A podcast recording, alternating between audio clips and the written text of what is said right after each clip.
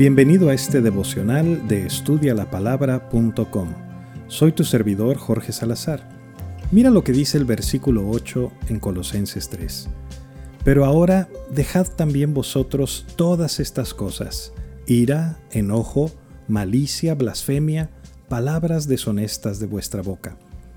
Fíjate cómo son puros pecados que hablan de nuestras actitudes hacia los demás. Ira, enojo, malicia, y a veces de verdad que somos maldosos. Si bien muchos de nosotros no vamos y le hacemos una maldad a alguien, ¿cuántos nos alegramos cuando a fulanito o a sutanita le salen mal las cosas? Pa' que se le quite, ¿verdad? O cuando le va bien, no, no, no, no, no, espérate tantito. Al rato vas a ver cómo termina en la calle. ¿Sabes? Eso está mal. No debemos ser así, esto no agrada a Dios. La blasfemia describe también esa práctica entre cristianos, disfrazada de preocupación. Si te lo digo para que estés orando por ella, porque fíjate que el otro día... Y vámonos a buscar toda oportunidad para hablar mal de fulanito o de sutanita. Tache, muy mal. Palabras deshonestas de vuestra boca, la nueva versión internacional lo traduce como lenguaje obsceno. ¿Qué quiere decir lenguaje obsceno? Pues eso, lenguaje obsceno, groserías, majaderías, chistes colorados de doble sentido, humor negro. Una vez le dije a un amigo que uno debía hablar con pureza, con gracia, como cuando está uno con una persona mayor que no anda uno diciendo barbaridades.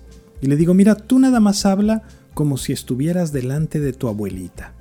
Ah, bueno. No, hombre, cuando conocí a la abuelita le dije, no, pues con razón no te costó trabajo. Mira, mejor acuérdate que estás con Cristo, escondido en Dios. ¿Quieres seguir hablando a punta de majaderías? Y me encanta porque Pablo dice que es como un abrigo. Todas estas cosas son como el vestuario de un actor. Los actores a veces salen de malos, de gángsters, a veces salen de buenos, a veces salen de locos, otras de genios, se quitan un personaje y se ponen otro según la película en la que estén. Y lo que Pablo nos está diciendo es, tu viejo hombre tenía todas estas cosas, ira, enojo, malicia, chismes, groserías, mentiras.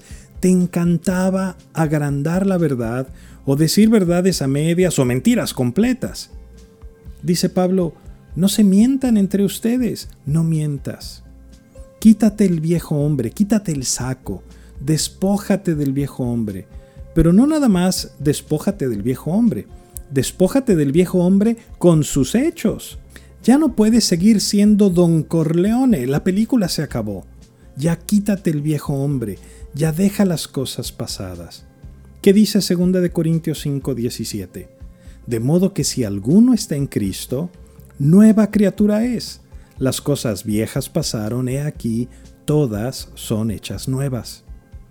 Cuando alguien moría en la época de Jesús, envolvían a los muertos en lienzos, y estas prendas sepulcrales eran consideradas trapos de inmundicia porque en ellos había estado un cuerpo, y los cuerpos se descomponen. Cuando Jesús resucita, dice Juan 20 que solamente encontraron en la tumba el sudario y los lienzos en los que habían envuelto su cuerpo. Se había despojado completamente de toda atadura. Y tú y yo debemos hacer lo mismo quitarnos el viejo hombre con sus hechos.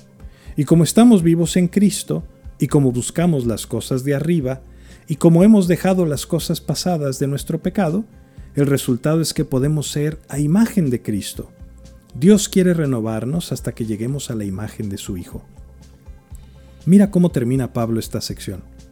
Habiéndoos despojado del viejo hombre con sus hechos y revestido del nuevo, el cual conforme a la imagen del que lo creó, se va renovando hasta el conocimiento pleno, donde no hay griego ni judío, circuncisión ni incircuncisión, bárbaro ni escita, siervo ni libre, sino que Cristo es todo y en todos.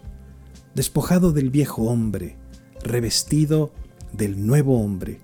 Ya el viejo hombre está enterrado, ahora el nuevo hombre está a cargo ya la vieja doña Chonita, amargosa, chismosa, enojona, majadera, criticona, envidiosa, se murió. ¿Han oído eso de que muerto el perro se acabó la rabia? Pues sí, se acabó la rabia. Ya deja de echar espuma por la boca, ahora vístete con el nuevo hombre. Vístete con la nueva chonita, amorosa, paciente, apacible, acomedida, hospedadora, bien pensada. Entierra al macho egoísta, mentiroso, parrandero y jugador, y vístete de aquel que siempre piensa en los demás, que siempre sabe decir una palabra de aliento, que siempre tiene la mira en las cosas de arriba. ¿Cómo se va uno renovando? Mediante el conocimiento, pero el conocimiento de Jesús, mediante su palabra, conociéndole tal y como Él es, de modo que ya no importa si es griego, judío, chilango, paseño, gringo, mexicano, analfabeta, con doctorado, pobre, rico, sino que Cristo es el todo. Y me encanta, porque dice, Cristo es el todo y en todos. Recuerda visitar nuestros recursos en línea en estudialapalabra.com y déjanos tus preguntas y comentarios para seguir en contacto. Que Dios te bendiga.